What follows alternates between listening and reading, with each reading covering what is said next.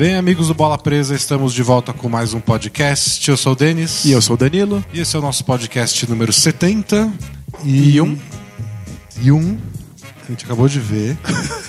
A gente acabou de abrir a porra do blog pra ver se é o 70 ou 71. Mas ah, é o 71.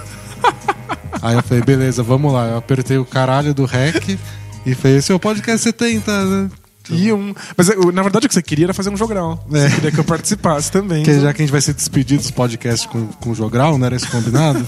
Agora está A gente já começa também. abrindo com o jogral, é isso aí. Bem-vindos ao Bola Presa. 71. Nossa, 71. E este agora é oficialmente o primeiro podcast que a gente fala da próxima temporada, né? Porque o passado foi o primeiro da off-season, já que a NBA tinha acabado, mas a gente só falou da final. Foi mais de uma hora falando da final. Exato. Quase só do jogo 7, foi bem intenso. Foi a nossa despedida da temporada. Isso. Então esse, esse aqui, agora pra frente, é só futuro. Então é o draft acontecer, que, que, que aconteceu semana passada, e mais os free agents vão começar a conversar com os times nessa sexta-feira. As finais são muito empolgantes e é obviamente o momento mais importante da temporada da NBA, mas a maior parte dos torcedores sente que não tá brincando, né? Tipo, É.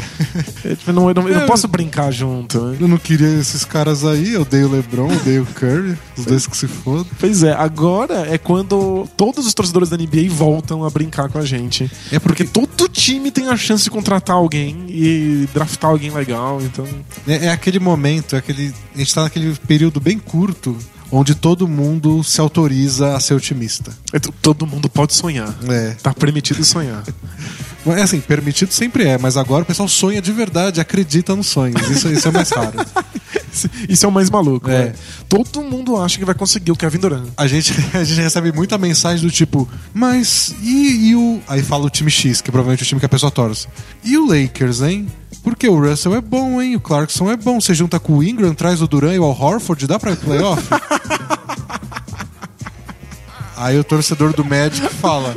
Ó, eu acho que o Ibaka vai jogar bem. O Frank Vogel não botava mão de pivô no Pacers. O Ibaka vai jogar bem. O Vucevic é quase All-Star. Aí junta com o Rezonia que vai melhorar. É, pronto. é- e t- traz um clone do Michael Jordan, acabou, fechou o elenco. Não tem um time que não faz, ah, é só fazer um, dois e três e pronto, tamo, tipo, segunda rodada dos playoffs no mínimo. Pois é. To- Todo mundo tá naquele momento em que tá viajando no ácido e acha que tudo vai dar certo. É, É até, mas- é- é até fofo de ver.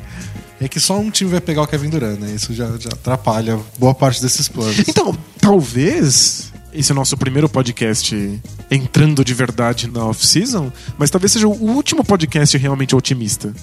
Porque a maior parte dos grandes free agents vai ser pego agora na primeira semana, vai fechar contrato, e aí todo mundo tá sonhando com grandes contratações volta a chorar daqui a pouco. É, então, tem. O, o Kevin Durant em especial, ele surpreendeu muita gente porque ele aceitou entrevista com vários times. Pois é. Então ele vai conversar com o Boston, vai conversar com o San Antonio, vai conversar com o próprio Oklahoma, com o Miami. Tipo, escutar nunca machucou ninguém, É, né? então, mas muita gente começou a ver, tipo, não esperava, sabe, que ele fosse dar tanta trela pros outros. É, do ponto de vista financeiro, a melhor coisa pro Kevin Durant, disparado, é ficar mais um ano no Thunder. Isso.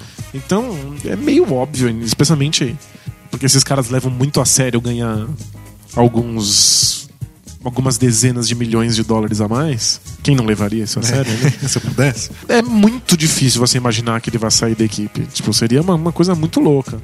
Mas ele tá indo nessas reuniões, mostra que ele tá aberto a possibilidades. É. Se alguém vender pra ele uma ideia muito fantástica, A gente explicou, mas explicar de novo rapidinho.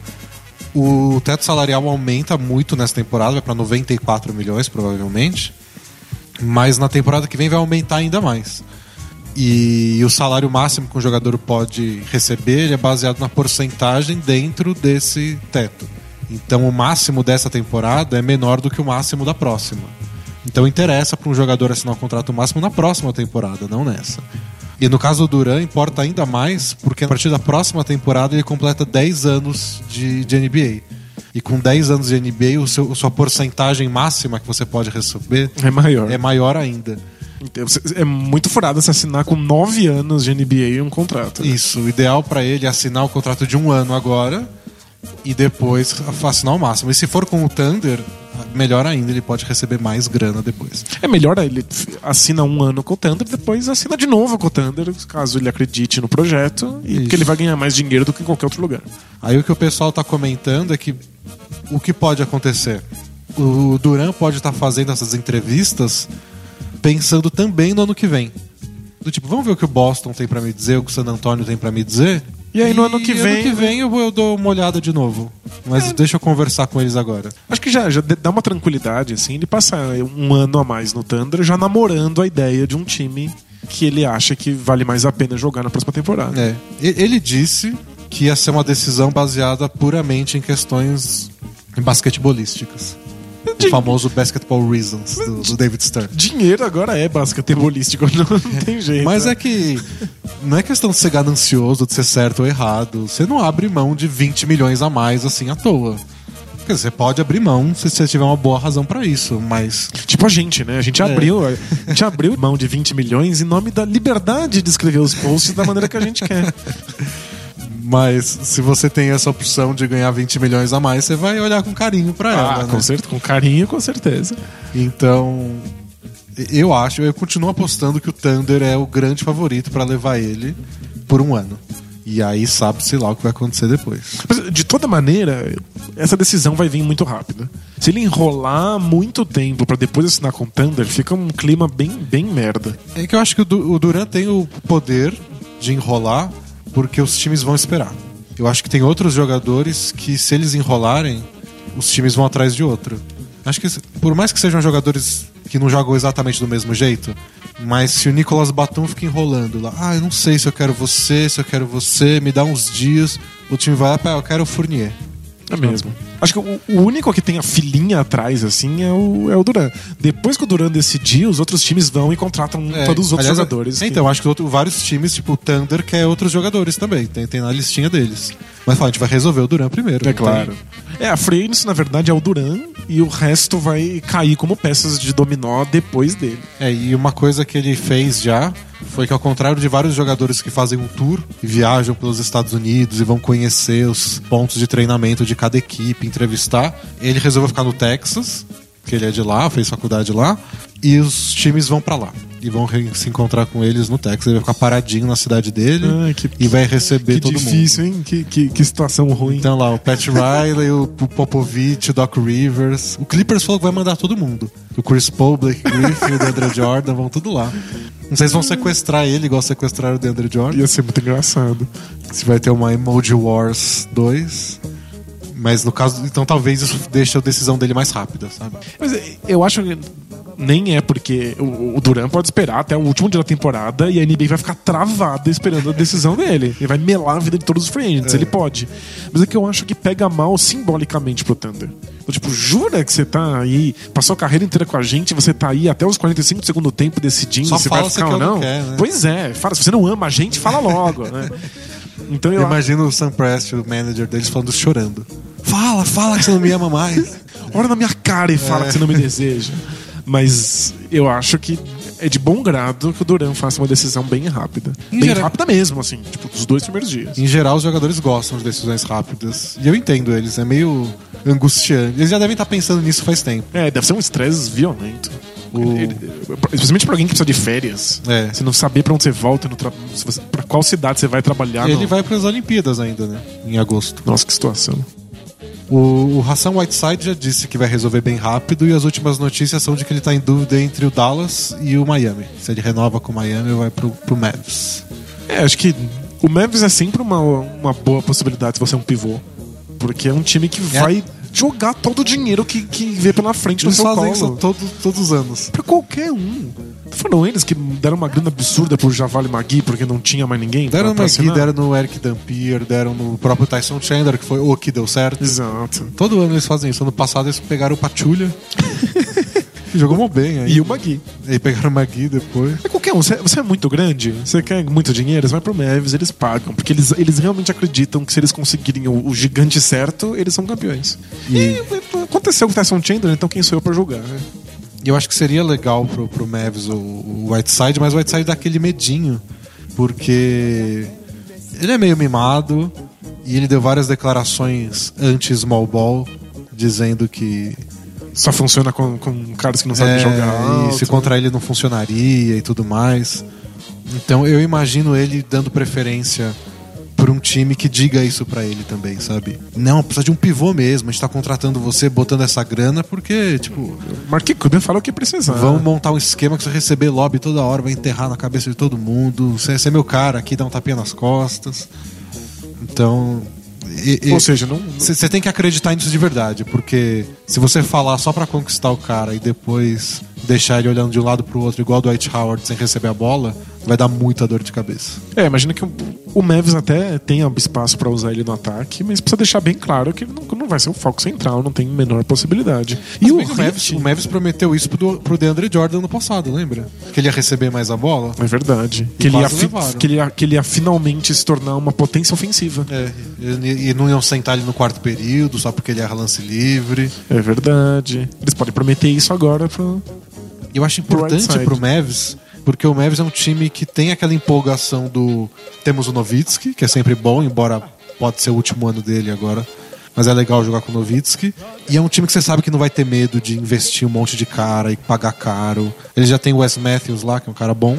Mas mesmo assim, é importante conseguir esse primeiro grande nome para atrair os outros.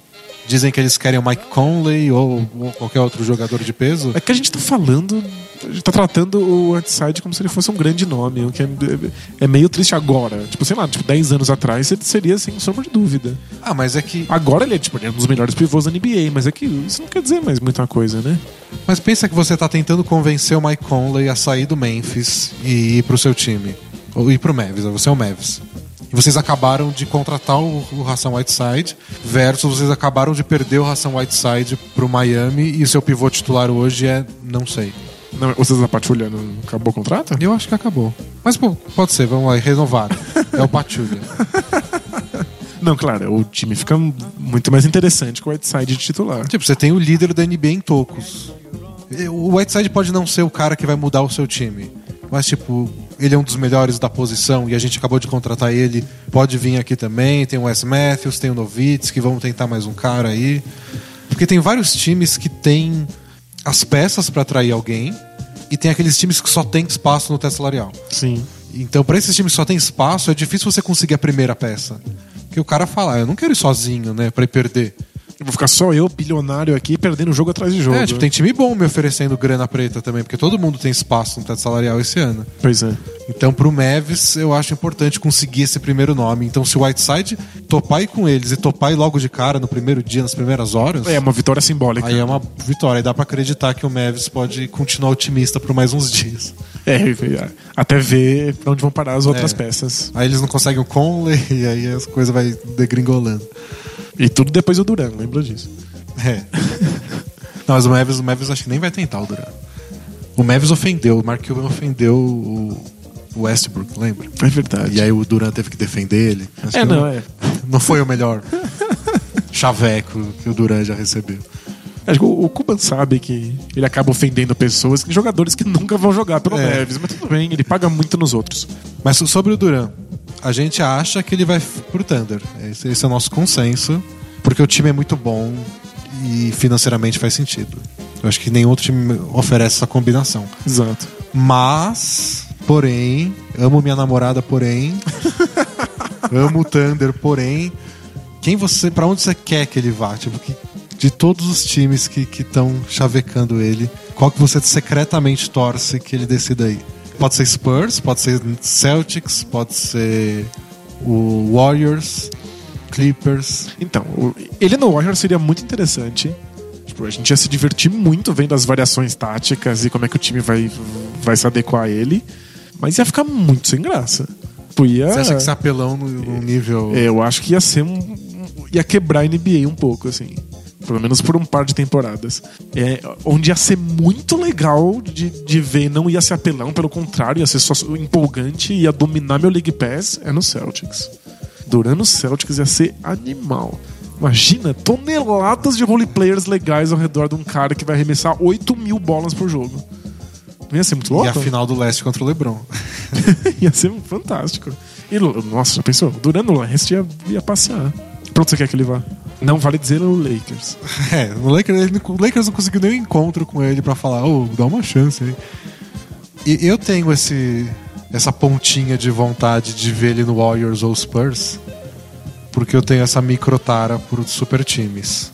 Por outro lado, essa microtara por super times dá uma brochada quando eu penso nos playoffs.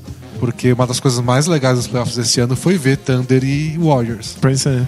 E aí você meio que perde isso, porque senão você tá deixando o Warriors mais forte, mas você corta a cabeça do Thunder, assim, tipo, vocês não vão ser tudo isso. É, o Thunder meio que desaparece. É, tipo, eles vão ser muito bons. Westbrook, o Oladipo, Canter, Steven Adams, é um bom time. É, O West, o Westbrook ia ter média triple-double. É, Ia- sem dúvida. Ia ser fantástico de ver. Ele ia, ele ia arrebentar. Ele ia virar farofa no, no 80 jogo. Só que legal. Ia ser muito louco de assistir, mas ele eles ia não iam ser desmontar, ele ia deixar uma perna num lado, um braço no outro e querer jogar. Pra temporada regular ia ser empolgante, mas você perde um candidato ao título. Exato. Então esse é o chato. Ele pro Celtics tem essa empolgação de dar uma graça extra pro leste. O leste tem que ganhar alguém. Não dá, alguém precisa bater de frente com, com o Cavs pra dar graça, sabe? Sim, a temporada regular no leste é muito chata. Eu não me incomodaria do Cavs ganhar o leste de novo. Porque, tipo, é um time bom. Não tem, não tem cara mais legal de ver do que o Kyrie Irving driblando todo mundo. Mas, porra, competição, né? Por favor. É só isso que eu peço. Não, não foi muito legal ver o Kevin sendo levado ao limite? É, então. Não foi a primeira vez que o time ficou interessante de, de, de Foi, ver jogar? foi. Imagina se eles fossem levados ao limite o tempo inteiro, como são todos os times do Oeste. Sempre que falam, tipo, ah, é muito chato quando o mesmo time ganha. É muito chato quando o mesmo time ganha e, e bocejando, sabe? Se o cara é levado ao limite e ganha. Eu gosto do exemplo do Lakers tricampeão 2000, 2000, 2002, porque todos os anos, em algum momento, pareceu que não ia dar. Assim. 2001 eles varreram todo mundo, vai. Mas 2000 e 2002, nossa, eles estiveram no limite muitas vezes. Isso é muito legal. E aí que você vê o o seu- a melhor possibilidade do seu time, a melhor cara do seu time. Tipo, o Lakers devia ter perdido pro Blazers, eles viraram a final do Oeste e ganharam. A final contra o Pacers foi muito pau a pau, tiveram que ganhar um jogo na prorrogação, o Shaq tinha saído com seis faltas, Animal, é. ganharam. E em 2002 eles deviam ter perdido várias vezes pro Kings e foram se salvando até a prorrogação do jogo 7. Que não entendo até hoje. Então foi um time tricampeão, dominou a NBA no seu período, mas não pareceu que estava sobrando tanto É, assim. não foi um passeio, né? É. O próprio Heat, quando foi bicampeão agora, era um timaço, tudo, era o melhor time, mas sofreu, foi difícil. Não, sem dúvida. Tiveram, precisaram do arremesso do Ray Allen no final. Então eu- o que eu queria era ver o Leste com esse time pra enfrentar o Cavs. E o Duran ir pro Leste já é o primeiro passo pra isso. Você acha que é viável? O, o, o Duran no Celtics é. Na cabeça dele faria sentido? Eu Tô acho. pedindo pra você dizer o- É. como seria dentro da cabeça de um cara que. Bom, da última vez que eu jantei com o Duran, a gente estava conversando. se, se eu, se eu fosse ele, eu pensaria no Celtics mais pro ano que vem. Tipo, o Thunder tá muito na boca do título. Eu falo, ah, vou ficar mais um ano aqui. E aí ver o que acontece e depois o Celtics é uma possibilidade. Ano que vem o Celtics ainda vai ser novo, cheio de role players bons e com o técnico espetacular. Não tem por que apressar. Faz sentido. É o que eu pensaria se eu fosse o, o Duran. Só que eu não sou o Duran. E tem mais um ano pra ter certeza de que essa é a É. Melhor, melhor ideia. Agora, por outro lado, um boato que corre por aí é que o Thunder tem uma carta na manga para oferecer ao, ao, ao Kevin Durant, que é trazer o Massagistas tailandesas. Não, acho que eles podem fazer isso, né? Não tem salary cap para pra massagistas tailandeses. mas é trazer o Al Horford. Al Horford é free agent também. Ele foi bicampeão universitário com o, o Billy Donovan, que é o técnico hoje do Thunder. E com um pouco de malabarismo. Acho tal- que é um monte de malabarismo, né? Precisa se, precisa se livrar de vários contratos. Não, eles precisam dispensar o Anthony Morrow e acho que trocar o Kyle Singler E o Enes Kanter. ou trocar o Singler e o Cantor. Uma coisa assim. Trocar o Cantor eu acho que não é um problema. Com tanto time com 20 milhões de teto salarial sobrando, todos os times que não conseguirem o Ração Whiteside e o Dwight Howard, alguém pega o Cantor. Eu acho. Vai ser uma, uma off-season muito bizarra, porque os melhores nomes vão desaparecer muito rápido. É, tipo, Dwight Howard é um grande nome. Mas o Dwight Howard, o Whiteside, o Duran, supostamente vão assinar em três palitos. Vai sobrar muito time com teto salarial precisando mostrar serviço. É. Tipo, na minha cabeça vem aquele Pistons que tinha muito, muito espaço salarial. E precisava fazer uma reconstrução, e eles quiseram fazer uma reconstru- reconstrução imediata, e eles assinaram Charlie Villanueva E o Ben e o Ben Gordon. Gordon por assim, toneladas de dinheiro. Na minha cabeça, todo time da NBA vai fazer isso. Então É, vai ter um monte, de- um jogador nada a ver, ganhando muita grana, porque você precisa mostrar serviço pra, pra, pra torcida. A gente conversou um pouco disso semana passada, a gente até brincou com isso, do Harrison Barnes, que é outro free agent interessante e que até fizeram o atestado de óbito do contrato máximo dele quando ele fez aqueles últimos três jogos ridículos na final. Sim. Só que assim, antes desses três jogos ridículos, ele foi bom durante quatro anos. Então tem que levar em consideração, né? Claro. E outra coisa, algum time vai falar, ah, não quero arriscar com com Harrison Barnes. Eu prefiro pagar um pouco menos no Kent Bazemore. Mas o Bazemore já foi por 18 milhões. Exato, ele vai- já vai ter sido contratado e muito mais caro do que É, deveria O Batum também por já alguém foi. que sobrou sal- teto salarial. O Batum já foi foi caro. O Evan Fournier já foi foi caro. O Alan Crabb foi foi caro. Porra, tá bom o Barnes, tá, tô aqui, o salário contrato máximo, máximo. e mais a chave do meu carro E mais massagistas e mais massagistas tailandesas. Pois é. Então não é questão tipo, ah, eu não acho que esse cara vale tanto. É que gente com espaço salarial sobrando e os outros jogadores indo muito caro, muito rápido, você acaba pagando, né? E, e uma coisa importante de pensar que a gente esquece às vezes é que general manager é um trabalhador. Não, não, não vou dizer como nós, porque é um trabalho muito mais legal. Não é um proletário. É. Mas ele é um trabalhador que tem um chefe, que é o dono do time, Que quer ver serviço, né? e, e que presta, e ele tem que prestar conta. Pois é. Provavelmente eles já fizeram reuniões com os chefes. Aliás, o, quem que falou disso? Acho que foi Bob Myers, o manager do, do Warriors. Uhum. Que eles conversam todos os cenários com o dono do time antes de acontecer, porque free agent é putaria.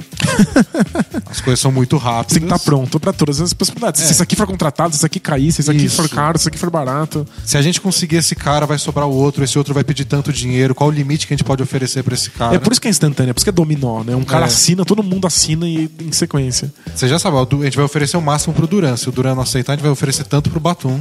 É e, isso. e tem cinco opções de ala que eles querem pegar. Bem legal.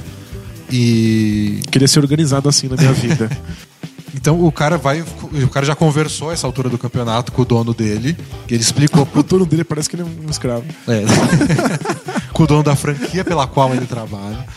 E falou assim, ó, a gente vai ter 23 milhões de teto salarial e nosso plano é contratar esse e esse, esse cara. Se der errado, é esse e esse, esse cara. Aí, imagina, passa três dias da free agency e você não conseguiu ninguém. Nossa. Só minha cabeça vai rodar. Preciso contratar alguém. Deve dar uma sensação de que você tá com o pior time do mundo na mão. assim. É. Todos os times estão ficando mais fortes e você tá sobrando. E aí você paga uma nota no Alan Crabb e vai lá no dono do time e fala: Não, mas é que ele é o próximo Harrison Barnes. Daqui dois anos vai ser uma pechincha isso. As pessoas não querem nem o Harrison Barnes, imagina o próximo Harrison Barnes. Então vai, vai acontecer muito disso, porque é muito time pra pouco jogador na prática. né? Exato, e é muito time com muito dinheiro pra pouco jogador. É lei da oferta e da procura. Aí, pra quem chegou agora e não entende de por que tem tanto dinheiro assim no ar, é porque a NBA fechou um novo contrato com as televisões e os contratos saíram muito mais gordos do que no passado. É, abraço no Warriors por essa, né? Também, também. É, a NBA deu um, ganhou um belo boost de popularidade no- na- na última- nas últimas duas temporadas. E o teto salarial, o teto de gastos que cada time pode ter por ano, ele é calculado baseado em quanto ganha a NBA. Então, se a NBA como um todo faturou X, é, é tanto. Se é X mais tanto, esse é X mais tanto. A gente tem que pensar que a NBA é um- uma rede de franquias e então você tem que pensar em quanto a rede inteira gera de dinheiro. É. Tanto é que se você fica abaixo do teto salarial, você recebe de prêmio as multas de quem ultrapassou o teto salarial. Exatamente. Então, como a NBA ganhou muito mais dinheiro com esses contratos novos de televisão, o teto salarial aumentou. Só como esse contrato assinou de uma hora para outra, subiu também de uma hora para outra. Então estavam todos os times lá gastando 60 e pouco, 70 milhões, alguns 80, e agora o teto é 94. De repente, todo, todo time tem 14, 20 milhões pra gastar. É. Mesmo os times mais endividados, né? Então vai ser vai ser essa loucura. E até times que em teoria não tem tanto pra gastar quanto como o Clippers, por exemplo, eles conseguem maneiras de fazer isso, porque é mais fácil você abrir, sabe? Eu dispenso esse, troco aquele. Então até o Clippers, que não tá sobrando de espaço, conseguiu uma reunião com o Duran, porque ó, a gente pode dar um jeito, Duran. É só você topar que vem. A gente, a gente faz a gente acontecer. abre esse espaço e a gente faz Pois é. acontecer. E por uns anos aí, uns 4, 5 anos, a gente vai ver umas aberrações. Que são jogadores fantásticos, que ganhavam muito dinheiro antes, tendo salários muito menores do que, ou iguais, a jogadores completamente medianos. É. Por exemplo, se, se o, se o Warriors renova com Harrison Barnes e o Festus Exili, os maiores salários do time são Barnes, Exili, Bogut, Iguodala, Clay Thompson, Draymond Green e depois o Steph Curry. Sensacional. A gente vai ter muito dessas aberrações até que todos os jogadores tenham assinado contratos novos já com esse salary cap aumentado. É. Esse, esse cenário não deve acontecer porque eu não acho que o eu não acho que o Warriors renova com o Exili Acho que não. ou se renovar com o Exili eles trocam o Bogut. Eu não acho que eles ficam com os dois ganhando uma nota preta. É muita grana mesmo. A, a gente viu que faz falta, eles precisam realmente um pivô pro- protetor de aro. Mas não dá pra investir essa quantidade de dinheiro em dois É, deles. eles são né? de um, não precisam de dois ganhando 25 milhões de um. Exato. É muita coisa. Eles são de um bom e o resto eles, eles arrumam qualquer um. É. O cara que eles pegaram no draft já é o suficiente pra ser reserva de um bom protetor de aro. E vamos ver aqui mais nomes interessantes de free agent. O LeBron é free agent, mas ele não vai pra lugar nenhum, né? Acho que, embora tenha gente sonhando, é porque ele já, já cumpriu sua meta, então ele pode ser livre e jogar beisebol. ele, obviamente, ficará no Cavs. Inclusive, a diretoria já comentou que o núcleo do time fica junto pra defender o, o campeonato, inclusive o Kevin Love. É. É quando você ganha, é, é o que você falou na semana passada, né? Você não tem muito por que mudar. né? É, pe- pega mó mal. E, e pros outros times fica difícil também. Porque o Celtics, né, que quer muito o Kevin Love, ou dizem que quer pelo menos. O Celtics chega, oferece um monte de coisa pro Cavs e o Cavs não precisa ficar se matando, sabe? Pois é, ele pode exigir mais, né? Ele fala, não, manda mais o Jay Crowder aí. Ela fala, ah, não, o Jay Crowder é importante. Ah, tá, então beleza, vou ficar com o meu time campeão aqui. Fica aí com o seu timeco e que eu fico aqui com o meu time campeão. E ele obriga o Celtics a mandar coisa demais. Aí o Celtics Exato. fala, não, não vou mandar tudo isso também, que eu não sou idiota. É muito melhor negociar com times em situação de desespero. É, bem mais fácil. É quando o time precisa daquele seu jogador pra fechar a última peça. Tipo, quando, quando o time que está negociando é o Magic precisando do Rashard Lewis. É. Entendeu? Aí você recebe tudo. Que foi o, o Pacers pegando o Thaddeus Young pela escolha 20 do draft. tipo, eu acho que o Thaddeus Young vale mais do que a escolha 20. Mas sem dúvida nenhuma. Mas E quem, nem sou um fã do Tadeusz Young. é, mas quem vai oferecer, assim, sabe? É o Nets. O Nets tá desesperado. A única coisa que eles têm pra trocar é o Thaddeus Young. Exato. Eu falo, não vou ficar dando muito não, sabe? Vocês que se viram. Um dos piores times da NBA, né? Tipo, ele não tem absolutamente nada pra, pra te oferecer. O outro free agent é o DeMar DeRozan. Ele deu a entender que vai ficar no, no Raptors. Que era o que eu imaginava do Duran, que ele ia falar que ele já é meio que dá a entender e acabar um pouco com o drama. Exato. Mas não foi o caso. Não foi o caso. Foi, foi realmente surpreendente. O Mike Conley, tá- é- esse é polêmico. O, o Grizzlies vai pra toda apelação, igual eles fizeram no passado com, com o Gasol, que eles fizeram um filminho com vários depoimentos. Eles estão fazendo outro pro Mike Conley. Mas não sei, é difícil convencer o cara a ficar num. O Grizzlies funciona muito nesse esquema, ó, lealdade acima de tudo. É, imagina A gente que é uma família, mas. pra eles o difícil é estar perdendo um membro da família. Mas agora, do ponto de vista tático, eu não acho que o Grizzlies deveria se matar pra segurar o Conley. Eu entendo que o Conley seja bom, mas você consegue armadores muito próximos, muito mais baratos do que isso. O- o- obviamente o Grizzlies tem outras, outras necessidades maiores do que armação. Quer dizer, eles pegaram o armador no draft, mas é um cara que pode jogar de armador, né? Que é o Wade Baldwin.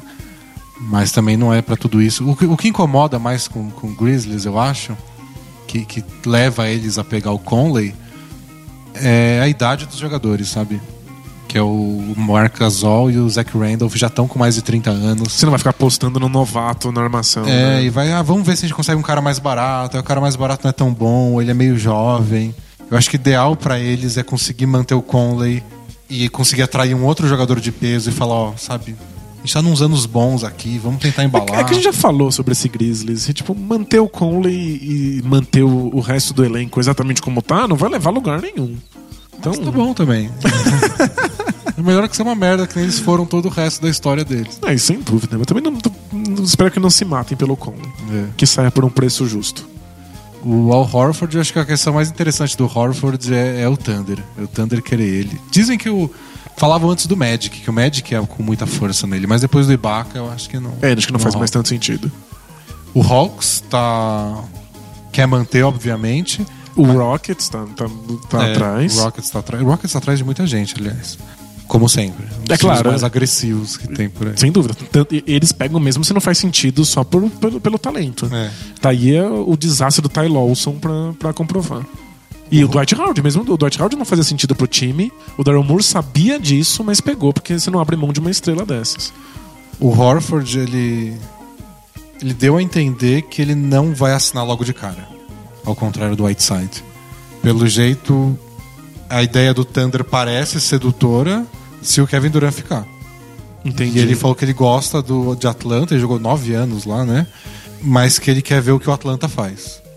Claro, se mant- mantiver o time exatamente como é, tá. tipo, quem vocês conseguem? Tipo, vai... Pessoa, se não pega ninguém e ainda perde o Kent Bazemore. Então, você fala, né? Porra, vou pro Celtics. Ou seja, o, o Al Horford vai vir depois da decisão do Duran e provavelmente depois de algumas outras decisões. Isso. Mas eu acho que o Al Horford também cancela algumas, al- algumas, alguns jogadores antes. É, será que o Dwight Howard sai antes do, do, do Al Horford? Será que não vai ter gente que o plano A é o Al Horford e o plano B é o Dwight Howard? Pode ser.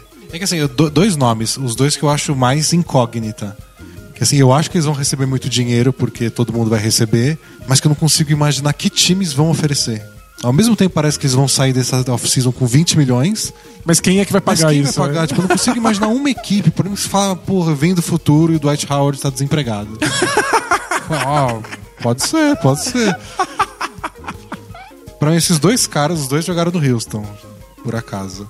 Que é o Dwight Howard e o Chandler Parsons. É verdade, tem toda a razão. Quem vai pagar o Chandler Parsons uma nota preta? Alguém, Alguém, alguém. Alguém, alguém vai pagar. É impossível que o Chandler Parsons não tenha um contrato. E talvez até um contrato máximo. É, tá louco esse, esse- mundo. Mas eu não consigo apontar dedo pra um time que vai fazer isso. Mas alguém vai. Alguém. Só, só precisa de um babaca. É, basta um babaca. Basta Essa um é- babaca. Essa é a grande E o. Dwight Howard, com certeza. E a gente tava comentando, né, no nosso, nosso grupo de exclusivo de assinantes no Facebook sobre o Dwight Howard. Eu acho que o Dwight Howard pode ser muito útil na NBA hoje, desde que ele aceite um papel específico e que o time venda esse papel pra ele. Então, por, isso que me intriga essa, essa fase de contratação, porque esse é o momento que o Dwight Howard vai sentar na mesa com o empresário dele, com o cara do time, o manager, o técnico, E vai falar. ah, eu quero jogar que nem o, o Will Chamberlain. Os caras falam, não, cara, a gente quer fazer uma coisa meio assim. Em algum momento o Dwight Howard vai ceder, Vai ele ser- vai, vai vai ceder um sentar pouco. com os 30 times, os 30 times vão falar que não querem jogar com ele daquele jeito. Eu acho que o, o time que precisar dele, especialmente se o Al Horford já tiver ido, o time que tiver que dar grana na mão dele vai ceder um pouco e o Dwight Howard vai ceder o outro pouco. E aí o problema é que o Dwight Howard não é mais um reclamão verbal, como ele era no começo da carreira. Ele não vai agora reclamar que não tá recebendo a bola, porque ele percebeu que ele se queima completamente com É, a torcida. A fama de chorão dele foi muito pesada. foi destruidora. Tipo, a torcida cai matando e os times também ficam menos interessados. Então ele não vai mais fazer isso. O que ele vai fazer é, se não tiver do jeito ideal, do jeito que prometeram pra ele na hora do contrato, ou do jeito que ele imagina na cabeça, ele não vai se interessar pelo jogo. É, e- E quando ele não se interessa, ele sai da partida. Ele, ele, ele é, tipo, sumido. Ele tá ocupando espaço, então, às vezes, alguém tromba com ele lá e ele É tipo- ganha uma falta, mas é é, tipo isso. qualquer jogador, qualquer pessoa desinteressada na firma.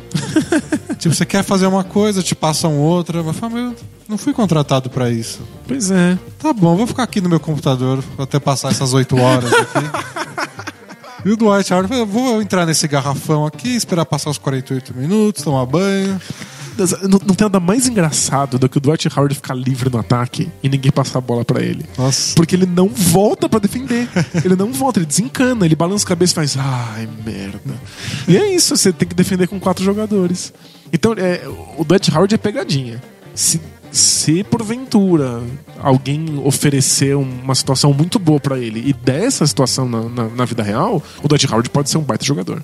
Agora, é muito provável que aconteça, eu também só não sei apontar qual time faria isso. Então, eu penso em times agressivos, tipo o próprio Celtics. Tipo, eles querem dar um passo a mais, vamos ver no que dá. O Mavericks, que se, se dá 10 milhões na mão já vale Magui, não vai dar no Dwight É, Howard. eu, eu acho que se eles perdem o Ração Whiteside, eu acho que eles podem cogitar o Dwight Howard. Olha que, que mundo que o Dwight Howard é a segunda, é o plano B do, do Ração Whiteside. E, e talvez até um time mais. É que o Knicks, cogitaram ele no Knicks até começar os boatos do Joaquim Noah ficarem mais realistas. é, assim. pelo jeito, Pelo jeito o Noah vai pra lá. é, o Noah deve ir pro Knicks. Assim que o, que o Derrick Rose foi pro Knicks, inclusive gritei pra você no, É. no, no Facebook. Falei, caramba, ia ser muito legal o Noah lá, né? Tomara que vá. E pelo jeito vai E, é, mesmo. o Derrick Rose falou isso na entrevista dele, e pelo jeito o Noah se empolgou. Até porque aqui, finalmente vai valer, o Noah é de Nova York. É a cidade natal dele. Eu desconfio que não seja por isso que ele vai, é. Mas quando acontece, a gente tem que ir trazendo, tem que bater na tecla. Não, eu, eu, o dia que eu vou virar uma grande estrela da NBA, Você vai jogar em São eu Bernardo. vou jogar em São Bernardo mesmo. Porque a gente sai de São Bernardo, mas São Bernardo não sai da gente. É, Então é, eu acho que o Knicks seria um time que arriscaria o Dwight Howard. E talvez o Nets arrisque, eu não sei quanto eles conseguem. É sério, o, Knicks precisa parar de dar muito dinheiro em apostas completamente furadas, né? Mas não ia ser muito engraçado. Eu, eu queria que fosse Dwight Howard ao invés do, do Noah pro Knicks, porque a piada ia ser muito melhor. Mas eu fico pensando na quantidade de dinheiro que o Knicks deu na mão do Ed Curry. Porque, nossa, imagina Derrick Rose, Burry. Derrick Rose, Carmelo Anthony, Dwight Howard. É tipo. Gente, é o time do Cam- fracasso. É o né? All-Star NBA 2010. assim. em 2017, mas é o All-Star 2010. E em ia ser muito 2011 engraçado. ia ser o melhor time da NBA, assim. Pois é. Dwight Howard, Rose e Carmelo. E agora ainda seria um time muito divertido, muito interessante, mas é que é um monte de gente que não ganhou nada na vida. É um monte de gente que vem de momentos piores do que deveriam ser. Exato. Mas talvez eles conseguissem vencer juntos, tipo Grizzlies, assim. É, não, isso é esse, esse Knicks com uma, com uma alma de Grizzlies? Ia ser engraçado se desse errado, ia ser uma história de redenção maravilhosa se desse certo. Pois é, já, já, já tô torcendo pro, pro, pro Dwight Howard no Knicks agora. Você me convenceu. Era o que você queria fazer? Era o que eu queria, eu queria que acontecesse isso. Então tô, tô convencido, e vai ser legal. Mas vai o Noah, mas não é o que eu quero. Ah, não pode ser power forward pro, pro, pro esse time? Com, com o Porzingis de small forward, né? Que nem o Kurt Rambis quis colocar. E o, e o Carmelo de shooting guard? Claro! o Carmelo é um power forward. Tall ball é o futuro. o futuro do Bucks. O do, do Bucks é envergadura ball, né? É muito engraçado. Mas você viu o dono do, do Warriors, o Joe Lacob? Ele, ele tem a mentalidade do Vale do Silício, né? Ele é desses caras. Desses nerds empreendedores. É, e ele falou, ele falou de um jeito meio exagerado, obviamente eles não vão fazer isso porque eles são imbecis. Mas que eles já estão pensando na próxima coisa. Tipo, o small ball foi essa evolução deles aí, o small ball de defesa. Agora tem o próximo passo, Tem é pro- todo mundo já tá alcançando a gente nisso, é o próximo passo, a próxima inovação, a gente tá um passo na frente. Gente, que loucura. E Não sei qual, como eles vão fazer isso, qual é. qual é esse próximo passo, né? Mas é que foi uma. Foi meio. Acho que foi numa palestra que ele falou isso. Não era uma coisa, uma entrevista sobre Basquete. os planos do Warriors. Sim. Então foi meio autoajuda, meio autopromoção. Do tipo, fique sempre um passo à frente dos seus, Isso, dos seus competidores. é. Entendi. Um calendário da Seishinoye, assim, né? Talvez ele fale isso pro Steve Kerr, sabe? Vamos pensar na próxima coisa. É, mas daí, Aí o Kerr fala. daí pra acontecer... Não sei qual é a próxima coisa, eu continuo fazendo o que eu tô fazendo, pode ser. Enquanto o Bucks com, com pessoas gigantescas não, não mostrar um, que funciona, a gente continua É. fazendo igual. Até porque o. É sempre bom lembrar que o Draymond Green virou titular porque o David Lee tava machucado. Só isso. Exato. É. E aí foram inteligentes de botar o Draymond Green no lugar, de ver como deu certo, de E depois adequar o, seu- o Isso. esquema tático pra, pra essa mudança. dar mais responsabilidades pra ele. Mas, é, tipo... Mas sempre tem aquele golpe de sorte, né? É, que é descobertas científicas, né? Tipo, É. A gente vai lá, tor- torna seguro, torna viável, torna vendável. Mas, em geral, um cara enfiou um dedo no lugar que não deveria. e aí aconteceu uma coisa muito mágica. A penicilina não foi assim? O cara não esqueceu um, um experimento num lugar mais tempo do que devia e Algo assim. Acho que o rádio assim. também. Ah, então. E o LSD tem a história que o cara, o cara pagou e teve uma viagem, não sabia por quê. Depois, muito tempo depois foi descobrir.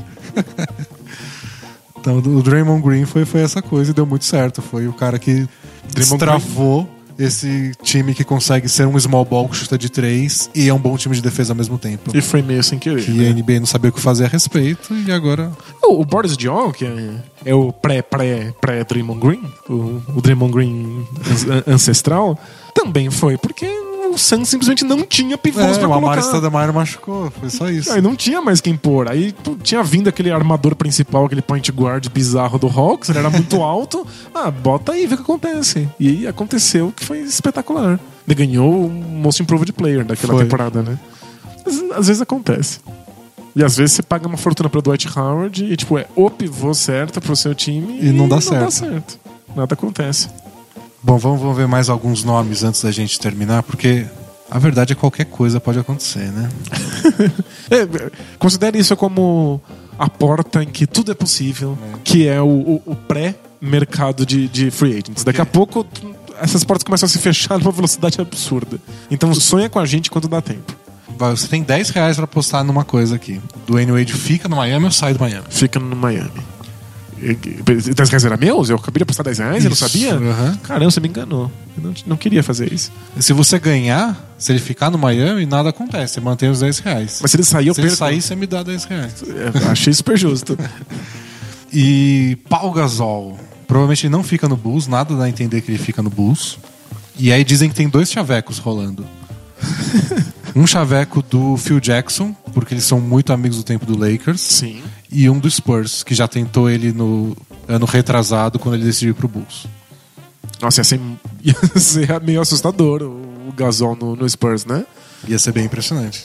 Tipo, a rotação de garrafão deles ia ser Duncan, Aldridge, Gasol, Dial. É que na minha cabeça é claro que o Gasol quer vencer rápido, né? Ele Quer ser campeão. Mas ele deve saber que a rotação dele no Spurs vai ser muito mais limitada. Se ele vai tipo pro Knicks, ele é titular absoluto e tem a chance de tornar uma- a franquia mais famosa da NBA numa coisa de verdade. É que o engraçado é que no, no Bulls, o que não rolou foi o que parecia que ia dar muito certo, que era o entrosamento dele com o Joaquim Noah. E pelo jeito o Noah vai. Tá muito perto de acontecer, é o que todo mundo tá comentando. Ah, mas aí bota no, no banco e já era.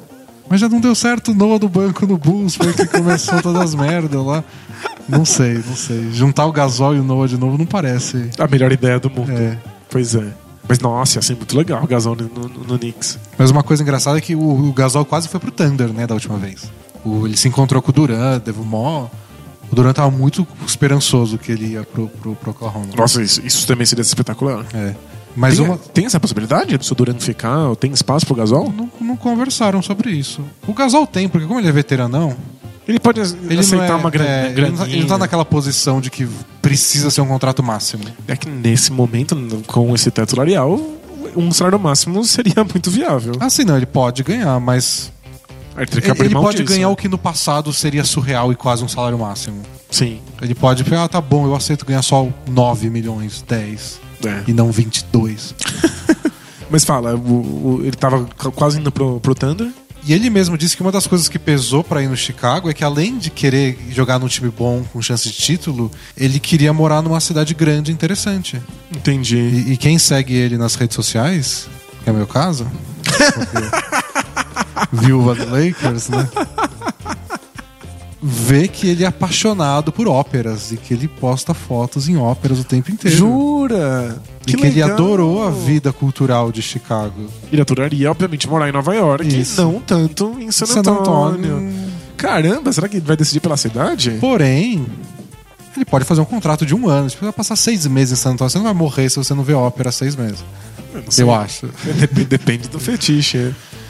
Mas da última vez isso pesou, mas pesou naquele sentido, tipo, ele não foi pra um time merda. Ele não abriu mão do, do, do Thunder pra ir jogar num time cocô que, que tinha ópera. Claro. Era o Bulls com o Thibodeau e com o Derrick Rose e com o Lodeng e todo chances, mundo. chances né? reais de título na cabeça das pessoas na época.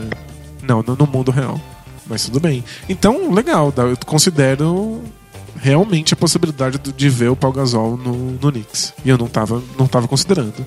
É, o Novitsky, esse, esse é o melhor boato. Dos que não vai acontecer, ele vai ficar no, no, no Mavs. A gente sabe disso. Ele vai, ele vai morrer no Mavs. Sim, tadinho. Mas que o Warriors estava pensando em fazer uma proposta pra ele. Ah, ia ser, ia ser gentil, mas eu duvido que ele aceitasse. É, mas no mundo imaginário é legal essa. E tem o, tem o Rajon Rondo, né? Que é. É, então, eu ia colocar mais, esse, mais dois nomes Pra colocar junto com o Dwight Howard e com o Chandler Parsons. Que alguém vai dar uma grana no, tipo, absurda. vai ganhar muito dinheiro, só não sei onde nem como. Rajon Rondo e Al Jefferson. O Al Jefferson eu já não sei tanto. Eu Imagino já o Al Jefferson sendo levado por um time que tentou todas as outras opções de garrafão e não deu. E vai, deve ser uma grana mediana.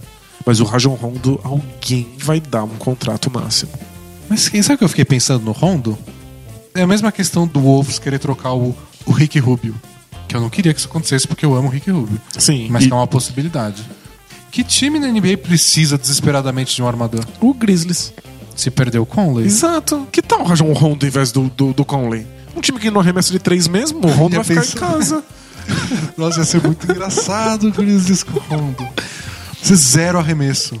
Você ia ter um backcourt de Rondo e Tony Allen. Ia ser hilário. É os anti-Splash Brothers. Eu ia...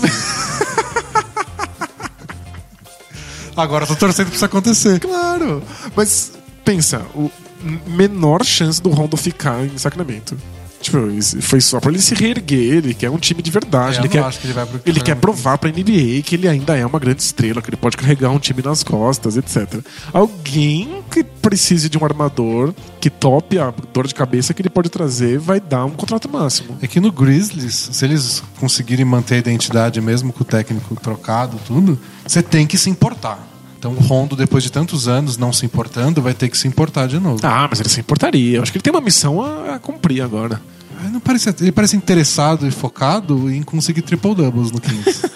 Nada mais. Mas só porque ele, ele quer mostrar que ele tem um lugar na NBA pra que ele consiga um time de verdade. Eu só não sei se o Grizzlies é o time de verdade com, com, com o qual ele sonha. Ah, mas ele apanhar tanto do Matt Barnes e do Tony Allen se ele não se importar. Pois é. Mas se ele for parar num.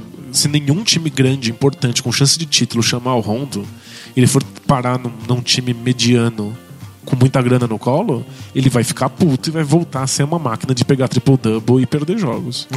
Máquina de perder jogos. É, ele precisa de um time com chance de título pra ele ser realmente relevante.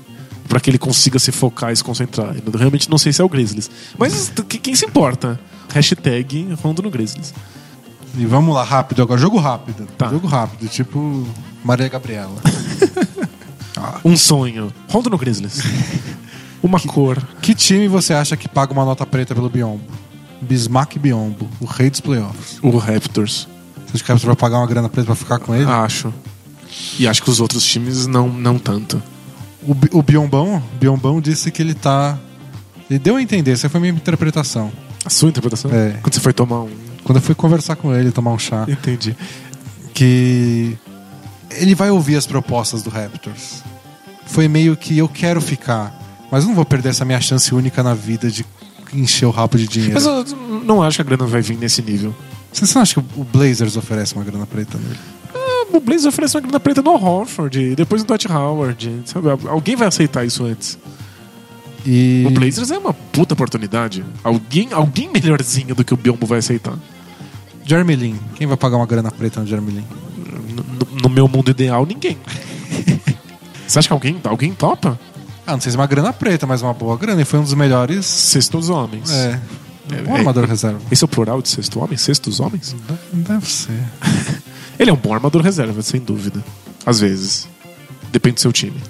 então, é bem E difícil. da sua paciência. Se eu Não fosse o Jeremy Lin e algum time que, que obviamente vai dar errado oferecesse uma grana preta, ele não devia aceitar. Porque É. é um jogador muito legal quando ele tá na situação certa. Ele tem que, ele, ele tem que ser- ter essa esperteza. É. E é muito mais legal jogar basquete do que ficar rico. Brincadeira. É. Mas pra mim é mais legal que ele jogue num time onde ele seja empolgante. Eu, eu queria que ele renovasse no, no Ia Hornets. ser legal mesmo. Deu muito certo. Ia ser bem legal. Tipo, ele entra lá pra ser reserva do, do Kemba Walker, às vezes dá certo, às vezes dá errado, às vezes os dois jogam juntos. É muito divertido. É, acho que vários times poderiam usar ele, desde que, que seja num, num papel de reserva. É. E desde que não seja no Rockets. Porque eu ga- gastei minha cota de paciência com o Jeremy Lin. Se, se- se eu ver esse cara travando os dois pés no chão de novo no meio de uma bandeja, eu vou ter um aneurisma cerebral. Ó, o Zaza tá na listinha aqui. Zaza é realmente é pivô. Pivô. Pivô ele é mesmo. É free agent irrestrito, ele pode estar com quem ele bem entender. É- parece piada, mas o Asa Pachulia é muito eficiente pelo que ele faz. Tipo, ele é um corpo grande, ocupa espaço, defende razoavelmente bem e tem boas mãos e consegue pontuar se a bola chega nele. Sabe onde eu acho que ele daria muito? É que assim. E é, passa bem a bola, especialmente Então. na cabeça do garrafão. é muita apelação falar isso, porque todo mundo daria certo no Warriors, mas eu acho que ele daria muito certo no Warriors. É, eu acho que sim. Eu acho que ele aceitaria um, um contrato mais honesto. Assim. Eu acho que honesto que... eu digo é pro patrão. pelo que ele. Pelo modo com que ele passa a bola, ele faria o que o Varejão deveria estar fazendo no, É. no- no Warriors nesse momento. Incluindo cavar faltas. Exato, que ele tem, tem é, essa pegada. Outro que eu acho que vai se encher de dinheiro nessa temporada, Marvin Williams. A gente ficou esperando. Inclusive, a gente, a gente fez aquele podcast exclusivo para assinantes sobre o que se esperava de vários jogadores na época do, do, do draft e o que aconteceu com eles, né? E o Marvin Williams, a gente ficou chocado porque o que se esperava dele era um absurdo. Esperava que ele fosse um passador exemplar que pudesse armar o jogo e jogar em quatro posições na quadra de basquete. E, tipo, isso virou um, um stretch four. É, quando a NBA criou o stretch four. E até Anos lá ele depois. não tinha lugar. É. Mas uh, finalmente ele achou um espaço na NBA. Então é finalmente o ano em que ele, ele vai receber propostas interessantes. E a gente falou do Blazers ser um time legal. Eu, eu acho que ele combinaria perfeitamente com o Blazers. É Eu verdade. torço, torço pra ele pro Blazers. Mas o, o Rockets também tá precisando. Se ele for, será bem-vindo.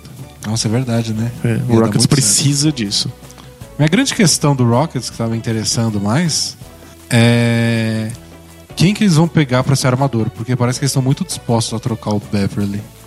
E eu acho que eles estão pensando em se movimentar nessa, nessa posição. É óbvio que o James Harden vai ficar sempre com a bola na mão, mas o time sofre demais por não ter um armador que seja um excelente arremessador, um spot-up shooter, um arremessador parado e que defenda muito bem. O Beverly não consegue arremessa. arremessar e outros arremessadores não conseguem defender, e aí o time não encaixa. Então eu, eu não sei quem é esse cara que eles, que eles esperam. Eu só sei que não é o Ty Lawson. e nem o Rajon Rondo. Espero que eles não vão atrás do. Rajon Rondo. Bom, mas já, já deu de free agency, né? Muita, muita especulação. Isso. é, Tá todo mundo preparado agora pra, pra sonhar. E na semana que vem a gente volta com a maior parte dessas portas fechadas desses caras já assinados. Isso. Semana que vem a gente volta chocado, porque a gente vai ficar muito chocado. Exato. E, te- e com, com salários, né? Reclamando É, assim, que os caras estão muito ricos. É. Porque isso, isso é inevitável. A gente sabe que o teto salarial está crescendo, a gente sabe que os jogadores vão ganhar muito mais do que a gente está acostumado. E mesmo assim, a primeira notícia que sair é Evan Fournier, 18 milhões por ano. Que absurdo! Que time tá paga 18. acontecendo?" Pois é. Pelo menos você que tá ouvindo aí o Bola Presa já sabe que não é nada, nada fora de série, que os salários vão ser maiores mesmo. E mesmo sabendo, você vai ficar abismado, mas pelo menos é um Exato. abismado bem informado. assim. O Bismarck você sabe por que você tá abismado. Exato. E é isso. E alguns pitacos sobre o draft que você queira dar, a gente não tem tanto tempo assim. Ah, eu, Mas. O meu, o meu pitaco é que todo mundo vai ler a sensacional, maravilhosa, cheirosa, simpática análise do draft do Bola Presa que o Denis faz todo ano. É, deu trabalho pra caralho. Dá um né? trabalho, vão lá, contemplem e, e deem um alô. Eu, eu postei Porque isso. é, é foda, eu aprendo pra caralho. Eu postei isso e foi muito engraçado. Porque eu fiz a primeira parte falando de cinco times: dos Sixers, Lakers, Celtics, Suns e Wolves. E demorou muito pra fazer, foram muitos jogadores. E aí depois eu falei de mais cinco times e demorou muito pra fazer. E aí eu fiz a terceira parte com mais cinco times e demorou muito. Eu falei, nossa, geralmente eu acabo em quatro textos. E foram três, eu só falei de, de metade da NBA. Faltam mais 15 times. Tá lascado, né? Tô, tô ferrado. Aí eu fui ver e esses 15 times que, que eu tinha pra falar ainda, dava 18 jogadores. e vários eram, sei lá, duas escolhas de segunda rodada, que você nem tem que falar muito porque ninguém sabe direito quem eles são. Exato, eles são tiro Eles vão escuro total. NBA, pois é. Então foi muita concentração de renda, sabe? Foi o Nuggets escolhendo cinco caras e o Celtics escolhendo sete e os Sixers mais quatro. E aí quatro times nem escolheram. O Jazz pegou só cara no fim da segunda rodada. Então foi, foi bem esquisito. assim. Foi uma, um draft bem monopolizado por algumas equipes, né? Mas você tem noção de quão feliz eu tô que o Rockets tem um, um pivô chinês de novo? Será que ele vai jogar? Não tô, tô com essa dúvida. ah, espero que jogue. Eu gostei do outro pivô que o, que o, que o Rockets pegou. O cara que eu não sei falar o nome direito, o Onuaku. É isso mesmo, né? O Onuaku, isso mesmo. Porque ele bate lance livre de lavadeira. É, mó legal, né? E o Rockets é o tipo de time que vai falar, é isso mesmo, porque as suas porcentagens são melhores Esta- assim. Estatisticamente, a coisa É, certa vai se não fazer. tenha medo. Exato. Que legal que ele vai ser amado. E o, o pivô chinês, o, o Joe Chi, também vai ser amado. O Rocket é o tipo de time que vai falar assim, mano, você é ruim, mas tudo bem, continua aí, é porque é legal ser chinês. E ele parece parece fazer tudo aquilo que eles queriam que o Dwight Howard fizesse e o Dwight Howard não fazia, porque ele é bom demais pra fazer isso. Às vezes é bom ter um pivô ruim. meio ruim, é. Então, eu gosto que vai ter, o- vai ter o Onuaku e o Clint Capella. Você não espera muito deles. É, assim. ele espera que eles façam o necessário, e o necessário é o suficiente. O Dwight Howard às vezes não fazia nem isso, porque ele tava tentando fazer outra coisa tá muito frustrado. Né? Exato. É isso? Vamos, vamos pro Both Things Play Hard? Vamos, vamos both things play hard. E leiam aquela porra do draft. E só coloquem comentários positivos no, no post. Porque senão, são, são quatro textos que dão um trabalho É, gigantesco. Trabalho, não quero ver crítica, não. não lido bem com essas coisas. Taca a vinheta aí, Brunão. Both teams play hard, my man. Bro, what are you talking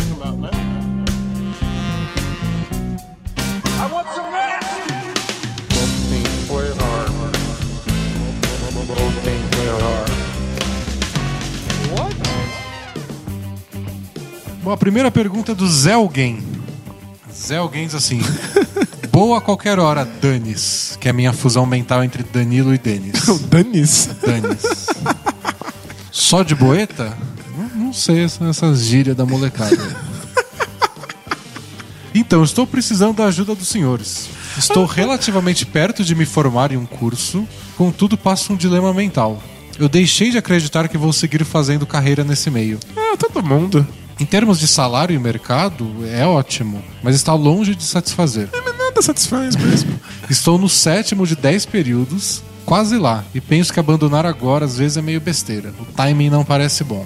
De toda forma, não consigo acreditar nele eticamente. Ih, aí, aí é ruim. E no meio da faculdade descobri uma coisa que realmente curto fazer. Aqui um parênteses meu, que me incomodou muito nessa pergunta. É. Em nenhum momento ele vai falar que curso ele faz e nem o que ele quer fazer. Mas que, que caralho, aí a gente fica aqui boiando. Isso, a gente vai ficar boiando. Aí ele continua com, esse, com o enigma dele. o problema é que provavelmente eu nunca vou transformar essa coisa em, real- em algo realmente rentável. Eu realmente sei o que quero fazer no futuro, mas acho que isso não me levará a lugar nenhum. Enquanto no que estou me formando vai me render um bom dinheiro, só que odiando fazer. Ligo, foda-se, esqueço toda essa merda de dinheiro ou termino logo e depois penso no que fazer? A ideia de fazer cursinho para entrar em outra faculdade para mim é torturadora, de tanto que eu odeio. Eu sou assinante e mereço ser respondido. Opa, ele, ele é assinante, então a gente tem que, tem que sugerir pra ele que ele, que ele continue ganhando dinheiro. Exatamente. Fica com seu emprego aí, ganhando sua grana. e aumenta a assinatura aí, que você ganha bem pra caralho. Vai ganhar, né? Eu acho que acabar uma longa universidade que você não queria fazer, que é tipo super sofrido, sair e começar outra, é meio loucura. É, acho que eu ia ficar muito frustrado. Exato. Acho que ou você trabalha com isso aí que você se formou, ou você trabalha em outra coisa. Aliás, é a coisa mais comum do mundo a gente se formar e trabalhar em coisas com, com as quais não lidou na universidade. É, bem comum. É muito qualquer comum. área. Tu- Tudo quanto. Tem, tem de engenheiro a, a- a bibliotecário, bibliotecônomo, formado trabalhando com áreas completamente distintas. Então, tipo, não é um problema. É, eu não sei qual é a sua situação financeira familiar, como é que é a tua vida aí, mas às vezes você consegue fazer o, o trabalho que te interessa, que a gente não sabe qual é que você não contou. ganhar uns trocados, conseguir uma grana por fora, conseguir algum bico, é, pegar essa faculdade que você se formou aí, tentar encontrar um trabalho menos ruim, que ocupe menos seu tempo pra você poder fazer outra coisa. É, sem saber os detalhes, Fica difícil, né? a, a sugestão é essa: termina a faculdade porque você tá perto e usa esse bom dinheiro que você vai ganhar pra investir nessa outra coisa. É. Mas é que eu não sei se essa outra coisa é investível, se esse trabalho que você vai fazer, que você odeia, não tem uma maneira dele não ocupar o seu tempo inteiro, sabe? Pois é. Mas por ver das dúvidas, procura outros empregos. Vê se tem alguma coisa que te interessa aí pra trabalhar. Não precisa trabalhar com coisa ligada com o que você se formou. Só de ter o diploma já, já pega bem. É. Mesmo que não, não seja nada relacionado. Pelo que você narrou, seria muito frustrante começar do zero, mesmo nessa faculdade que parece ser a coisa que você quer fazer. Eu acho que você pode pensar nessa coisa nova depois de se formar. É, a gente abandonou faculdades pra começar outras, mas a gente abandonou na metade. É, a gente não tava tão perto assim. Não consigo imaginar eu quase acabando uma e aí começando outra. Que É. é, demora, né? E é um, um Até porque eu- a gente largou a faculdade e arranjou o trabalho merda. Então, trabalho merda pro trabalho merda, se a gente estivesse perto de terminar, a gente terminava e pegava um trabalho, trabalho merda da, da faculdade que a, gente, É. que a gente teria feito, é verdade. pagaria melhor do que as porra que a gente fez. Pois é. Nossa, um trabalho bem merda, né? É. então, essa é a minha sugestão. Mas, sim, Manda mais detalhes, né? detalhes, por favor. Até porque eu- o, o tal do dilema ético. Que dilema é esse? É uma coisa que é impraticável você continuar nessa profissão, senão você vai se sentir um monstro? Ou é só meio ruim? Será que, é- que é, será que é direito? Ele, agora ele tá desencantado com a justiça, É que direito é meio amplo, né? Você pode trabalhar em várias é, áreas. né? direito ambiental, em salvar o planeta. É. Então não sei, não sei. Eu gostaria de mais detalhes, querido assinante. Não deixe de assinar. Siga seu sonho, não acabe com nós. E tem isso. Às vezes aquilo que você quer fazer da sua vida parece que não, não vai te levar a lugar nenhum nem dar dinheiro. E aí, oito anos depois, faz um apoia-se. E as pessoas E as pessoas ajudam. É. Aliás, obrigado por todo mundo que fez esses, esse, esse tempão gigantesco de dedicação gratuita ao blog e teve virado o que virou. Exatamente. Pergunta de uma garota, da Vitória Alves. Ela diz: Oi, Denis e Danilo, tudo bem? Beleza? Vocês se sentiriam incomodados em dar conselhos de relacionamentos a uma menina? Uai. Digo isso porque minhas amigas não têm contribuído muito ultimamente e normalmente vocês estão dando os conselhos pros moleques machistas sem noção. É verdade, é. Caso se sintam confortáveis, manda uma pergunta porque preciso muito. Obrigado e beijos. Não, não mandou a pergunta? Não mandou. Não, só quer saber se a gente tá incomodado. Não, tipo, manda a pergunta e fala. Se vocês não estiverem confortáveis, não respondam. É, agora ele tá morrendo de curiosidade. É, pois é. Claro que a gente fica confortável. Seria ótimo variar um pouco dos, dos marmanjos machistas. É. né? Então manda aí, Vitória. Semana que vem a gente lê sua, sua questão. E a gente tenta ajudar mais que suas amigas. Pelo jeito não vai ser difícil. Pergunta do Gregório do Vivier. Deve ser irmão, né? Olá, amigos. Será que o Lakers não poderia reassinar e usar o Roy Hibbert como pedra fundamental na reconstrução da equipe? Tem, tem um risos depois? Não, é sério. Não, mas claro que não é. Pois ele é um cara que, quando está bem, é o melhor defensor de aro da liga. E não vejo muita gente que se interessa por ele. Não acham que daria certo? Ele já foi o melhor defensor de área da liga faz um tempo, né? Eu acho que o Lakers poderia reassinar o Roy Hibbert se nenhum outro time for idiota de dar muito dinheiro pra ele e ele sobrar e o Lakers não tem lá muito pivô. Fica aí mais uns dois anos, sabe? Mas ele ainda tem um bom nível de proteção de aro? Porque me parece que ele ficou tão lento no- no- nas últimas temporadas. Ah, ele dá, dá conta. Né? Não é o melhor da NBA, mas Já foi. já foi. Se ele tivesse um que o Lakers também, né, não ajuda, né? Às vezes. Os caras entram no garrafão quando bem entender. É, pode- é, é, é, às vezes é difícil de julgar e ele parece lento só porque o Lakers. Quando eu assisto o Lakers, parece que o tempo passa em câmera lenta, porque o jogo não termina nunca. Então, acho, acho que esse termo pedra fundamental você tem que apagar. não pensa, não tem nada de fundamental. Se vier barato, ok, né? É, tipo, o Lakers hoje não tem pivô assinado. O Lakers tem pouquíssimos jogadores sob contrato, nenhum é pivô. Então vamos ver como as pedras dos dominós aí do- dos free agents caem. Exato. E se, se o Roy Hibbert sobrar e o Lakers ainda estiver precisando de um pivô, acho que não machuca ter. É legal dar chance para uns caras mais novos, mas ter um veterano lá no meio não, não machuca. Vai resolver nada também. Você prefere o, o Hibbert ou o Biombo? Prefiro o Bion. Então acho que o Hibbert é o final do final do final. É, não, Hibbert tá não. É, pergunta do Thiago. Duas perguntas do Thiago. A primeira é se algum jogador na história chegou a liderar todas as principais estatísticas de uma final como fez o LeBron. Não, né? Não. Foi a primeira vez. O que a gente conclui que o LeBron é foda. Caso alguém não soubesse. Que ficou, ficou bem evidente, né?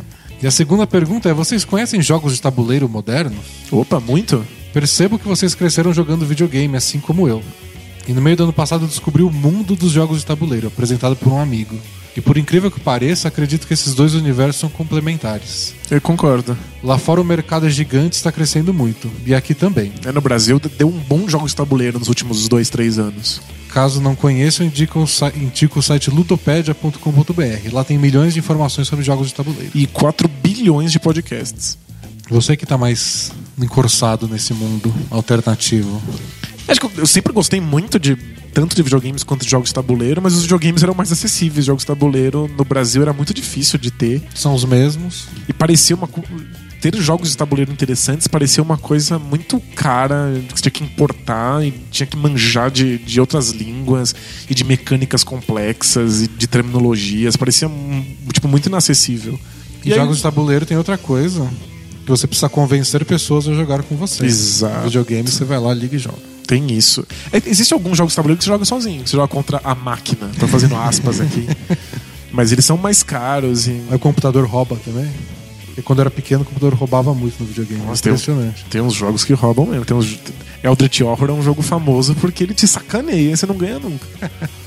Mas agora que os jogos estão chegando no Brasil, tem muita variedade e você começa a se familiarizar com os termos e com as mecânicas, começa a ter favoritos, começa a conhecer os designers e aí acaba sendo realmente complementar ao, ao videogame. Mas é uma experiência, tende a ser uma experiência mais social. Você precisa achar um grupo de jogo, que é difícil. Então, se vocês estiverem interessados, forem de São Paulo, vamos fazer um grupo bola presa de jogo de tabuleiro. Nossa, ia ser muito legal. A gente aproveita e desenvolve um jogo de tabuleiro sobre NBA. Que inclusive Onde a força nominal vai decidir tudo. no começo, quando a gente começou o Bola Presa, a gente fez alguns experimentos pra criar um jogo de um card game de NBA. É. Mas Não- a gente não foi longe nele. Exato. Quem sabe um dia. Vai fazer o jogo do basquete de clones do Bola Presa. Card game, colecionável, você troca, compra decks novos. Ué? Vi a oportunidade de, de, de muito dinheiro. Pergunta do Heitor. Rapaz, a mensagem é menos pergunta e mais um cumprimento barra elogio barra agradecimento. Parece, Por- parece bom. É, é o que eu gosto de ver. Por vocês chamarem tanto a atenção para algo fundamental para o basquete. A necessidade de narrativa para uma liga com um mecanismo que desperte o interesse e a inevitabilidade do assistir por parte do espectador. que bonito, né? Eu posso ter falado disso, mas não de uma forma tão bonita. né? Há dois anos sigo a WNBA de forma esporádica. E há um ano e meio vejo as coisas mais de perto, assinando o League Pass delas, Caramba, elas estão Sim. League Pass? seguindo o Twitter, vendo jogos, discutindo partidas, lances, jogadoras, lendo textos, enfim, tudo que circunda uma pessoa que é fissurada em basquete. Tem texto sobre WNBA? Então, não conheço nada. Caramba. Será que é caro o League Pass do WNBA? Porque, assim, sem, sem- fazer as piadas óbvias, mas é que, tipo, você cobra caro no League Pass da NBA, porque não importa quanto eles cobrarem, eu vou, eu vou pagar. Exato, a, A minha vida. a WNBA deve ser mais barato, porque senão ninguém, lu- ninguém paga. Tá né? lutando para que as pessoas assistam mais. Deveria ser de graça, inclusive, pra atrair mais É, público. então, vou pesquisar, descobrir quanto custa o League Pass da WNBA. Mas não vou assistir. E, e ele diz aqui que pode ser impressão dele por ele ter tá pensando nisso, mas ele sente que a liga está investindo nas, na criação de narrativas. E aí dá alguns exemplos, como manchetes propondo uma leitura de que a Diana Taurasi estava passando o bastão para Lloyd. Eu não sei quem é Lloyd. E é uma narrativa construída, segundo ele, já que a única coisa que liga as duas é que elas são pontuadoras agressivas que jogam na posição 2. É que todas as narrativas são construídas, né? Tipo, a gente tá sempre inventando Historinha. as historinhas pra que eh, essa coisa completamente caótica, aleatória, pareça fazer sentido. É que na NBA a coisa já tá tão desenvolvida que tá todo mundo criando a narrativa o tempo inteiro, você não precisa se esforçar tanto. sabe? Exato. O LeBron criou a própria narrativa dele voltar pra casa. Ninguém precisou forçar a barra, sabe? É, é- é porque a gente tá tão mergulhado na narrativa geral, assim, na, na macro narrativa do, do, do- da NBA, que parece mais orgânico, né? As histórias É. surgem sozinhas. Já tava. Ele ser draftado pelo Cavs já trouxe a história dele ser o, rapaz de lá mesmo que ia salvar o time da maldição. Exato. As outras vieram no embalo dessa primeira narrativa. E daqui outros exemplos de, do jogo entre Lynx e Sparks, que os dois estavam invictos, eles criaram uma expectativa absurda e era só um jogo de temporada regular. É legal. As coisas acontecem quando você tá envolvido na- na- no andamento de um, de um esporte. E que eles estão fazendo vários highlights de jogadoras pra tipo, transformar elas em estrelas, sabe? Legal, é importante mesmo. E a campanha do WNBA 20, já que são 20 anos que estão completando agora e que estão elegendo as 20 melhores jogadoras desses 20 anos. Ah, que que legal, né? É que já, já é velho o suficiente pra ter uma história, né? E é- a história, ela por si só cria narrativas atuais. Quebrar recorde. 73 Exato. vitórias. Era uma narrativa óbvia. Ninguém precisou ficar forçando a barra. Perfeito. E percebendo tudo isso, eu lembro das diversas vezes em que vocês apontaram a necessidade da existência e construção de uma narrativa. Não só em torno do jogo, mas em torno de uma liga que de fato ateste a existência dela. Em torno até de nós mesmos. Pensa quão difícil é levar sua vida se você não, não, não imagina uma historinha que faz ela ter sentido e propósito e importância. E a gente faz isso com datas especiais e tudo mais. Exato. Agora é o momento que eu vou fazer isso, agora é a virada pra alguma coisa. Com ritualizações e. A gente se veste de uma maneira específica na formatura e depois de uma maneira específica no funeral, né? É. Tipo, sempre passar um- um- uma ritualização simbólica pra coisa. E é uma coisa que realmente eu sinto falta, por exemplo, no NBB. Mas que é difícil, por exemplo, porque são coisas que não são narrativas atraentes. Do tipo, Bauru monta um super time, ele tenta ser campeão, ele é vice várias vezes seguidas, mas não tem uma redenção depois. O que acontece depois é que o patrocinador master deles decide não patrocinar mais e todos os jogadores estão disponíveis no mercado. Tem isso, não, não, não tem noção de continuidade. É. E aí, como é, como é que você cria uma, uma noção de história se não, não é contínuo, né? E você pega os jogadores experientes aqui no Brasil e todos já jogaram em todos os times. É complicado. Aí você não tem nem a identidade daquele cara que é daquele time. Nossa, Isso ajuda muito a narrativa do tipo, o Duncan é o Spurs. Tipo, só, só por isso você já cria mil coisas em volta do time, uma personalidade para a equipe exato. que existe só porque o Duncan tá lá com cara de bunda dele há 20 anos. É, o fato do Duncan estar lá já dá um estilo de jogo pra equipe que, a- acaba ficando padronizado. E não tem como achar isso no NBB, né? Os times É, não, devem os times variar. mudam de- ano a ano porque são só fazendo patrocinador no outro ano, então faz tudo contrato de um ano de duração. É, muito louco. Os times acabam, muda de cidade, vai e volta. É, WNBA É, é tem, fácil. tem esse lance da NBA, né? Mais fácil criar narrativa. Só precisava de tempo, precisava de, de, de uma história. Eu só acho que o problema da WNBA não é. Não tem a ver com o fato de ser basquete feminino ou com a ausência de, de história. Tem a ver com o fato de que ela tem um competidor que vende um produto muito parecido, mas de melhor qualidade, que é a NBA. É. E, tipo, eu obviamente assistiria a WNBA, me divertiria e conheceria as histórias e tal. Mas é que eu, eu quero descansar minha cabeça depois de ter assistido uma temporada inteira de NBA. Eu não aguento mais ver basquete. Eu até aguento, mas.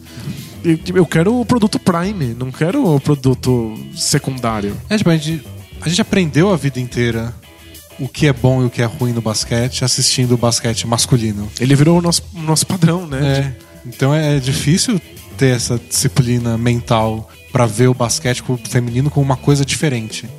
Onde coisas diferentes são impressionantes. Eu, eu até veria e me impressionaria, se você me desse tempo pra isso, se não tivesse a NBA concorrendo com ela.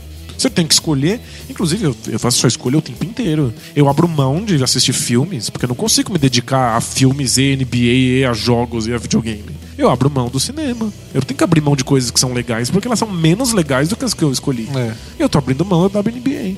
E na minha cabeça eu abro mão do NFL também, que eu não conseguiria dar conta. Mas tenho vontade. Me, me parece muito legal esse mundo em que eu conheço as historinhas, as narrativas da WNBA. Não parece legal? Parece, parece muito divertido. Mas eu precisaria de Mas eu, 10 eu, vidas, eu né? acompanharia beisebol antes de acompanhar a WNBA. É, né? Você tá numa pegada beisebol. Mas beisebol acaba a vida. Beisebol é muito jogo. Você tá conseguindo acompanhar levemente? Mas bem, bem levemente. Eu assisto alguns jogos de vez em quando e eu tô, tô sempre entrando nos sites pra ver o que tá acontecendo. E, essa, é, E aí nos playoffs eu assisto de verdade. e é satisfatório? Assim, é- é um esporte que dá pra acompanhar de longe? Ah, dá, dá. É um jogo que, por ser muito focado em número, você consegue ver box score e saber exatamente o que aconteceu. E aí você lê as historinhas pra saber o que, que tá pegando. Legal. Mas eu não me aprofundo assim, ignoro vários times, jamais fico lendo rumores e fofocas. É, tem que ter um filtro, porque senão não. Um cara que assinou como órfão do Grantland quer saber que site a gente indica pra textões de basquete em inglês. Então, o criador do Grantland, que é o Bill Simmons, criou o Ringer. Que é bem The legal. Ringer, aliás, que é o nome, né? É bem legal, mesma pegada, mesmo estilo. Ele refez o Grantland com outro nome. Exato. Mas não tem o Zach Lowe pra falar de basquete. E aquele, aquele site de estatística que você comentou, que eu nunca lembro porque são números. O 538. Isso, também tem uns textos bem grandes sobre NBA que são bem interessantes. É, tipo, eles são focados em estatística, mas eles não despejam estatísticas. Eles fazem um texto pra falar como eles chegaram nelas e as Isso. conclusões. É, É, bem, bem não, é- é bem legal. E, É. e- e tem o Bola Presa também. Bola presa. Tem uns textos bem É grandes, é inclusive. Ele pediu, pediu em inglês. Ah, entendi. Passa no Google Tradutor. Pior ideia. Ah, o Gustavo Vermellinger, ele nos escreveu no passado. Ele era o cara que gostava de basquete, que a namorada gostava de basquete, e ele falou tanto do Derrick Rose e do Bulls que ela parou de gostar de basquete. Eu lembro, coitada. Ele estragou a relação dela com o basquete. é, e agora ele tá estragando a relação deles. E ele contou, contou aqui pra gente o drama dele e a gente vai tentar ajudar. Vamos lá. E fala, Denis e Danilo. Ouvi os seus conselhos e parei de, de- com a ideia de encher a cabeça da minha namorada de basquete. Mas um outro problema vem me atrapalhando. Ultimamente ando meio triste por estar parado em casa, sem emprego e sem, e sem estudar. E não tenho dinheiro pra sair e meus amigos não. Que, que- e meus amigos não saem nem com os meus amigos. Então, pra curar um pouco dessa tristeza, pedi ajuda à minha namorada. Porém, ela não anda tendo tempo pra mim. E sequer faz elogios, apenas quando eu suplico. Que, que, hã? Você suplica elogios? Isso. Ok. Tivemos uma conversa por mensagem e ela disse não saber como me fazer feliz, mesmo mostrando algumas coisas que me fariam feliz, como textos, resumos diários ou algum áudio só para ouvir sua voz. Nossa. E nisso tudo ela disse que eu preciso de ajuda, pois estava sendo fraco e tendo indícios de depressão. Ok. Queria saber de vocês se devo continuar com ela, pelo fato de termos um romance tão longo, ou desapegar, pelo fato dela não ter tempo pra mim e dizer que não sabe como me ajudar. Agradeceria se fosse respondido pelo podcast. Não escreveu abraços, velho. Eu que falei abs. Eu, eu- eu- fiquei chocado com muitas coisas aí. É, não sei por onde começar. Eu, eu começo dizendo que se você tá sem trabalho e sem estudo e você tá preso em casa e não consegue sair porque te falta dinheiro, você para de ver os amigos, você tá numa situação muito complicada, um buraco em que eu inclusive já estive por um tempo e é bem duro e é, é bem claro pra mim que as suas expectativas com relação à sua namorada são completamente reais porque todo o resto não tá funcionando. É. Você espera que ela te faça feliz com elogios e resumos e mensagens? Eu, não entendi, eu nem entendi o conceito do resumo diário. É, é- é do tipo tudo que ela fez no dia? Tipo resumo da rodada? um resumo da rodada dela, assim. Cansa fazer resumo da rodada. Opa! Foi loucura. E aí, claro, que você está esperando que ela salve os seus dias.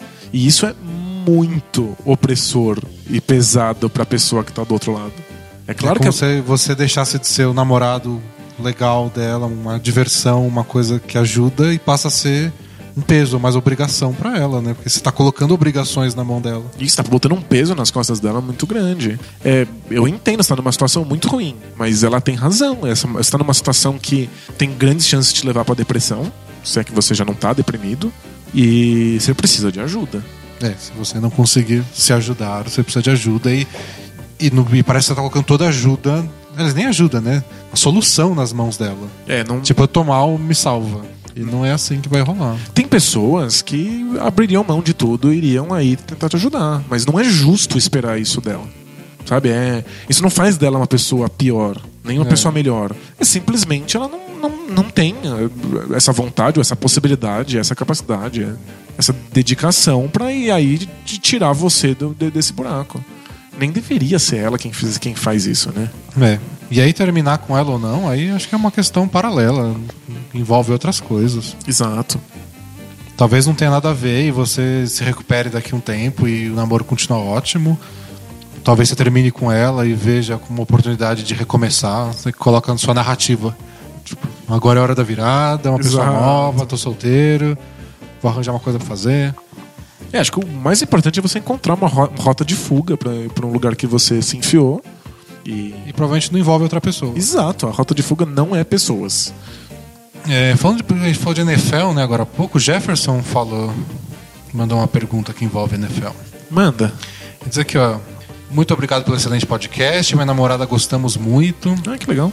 Ele gosta muito de podcast, ele tem o dele, não disse qual é, É, fiquei curioso agora.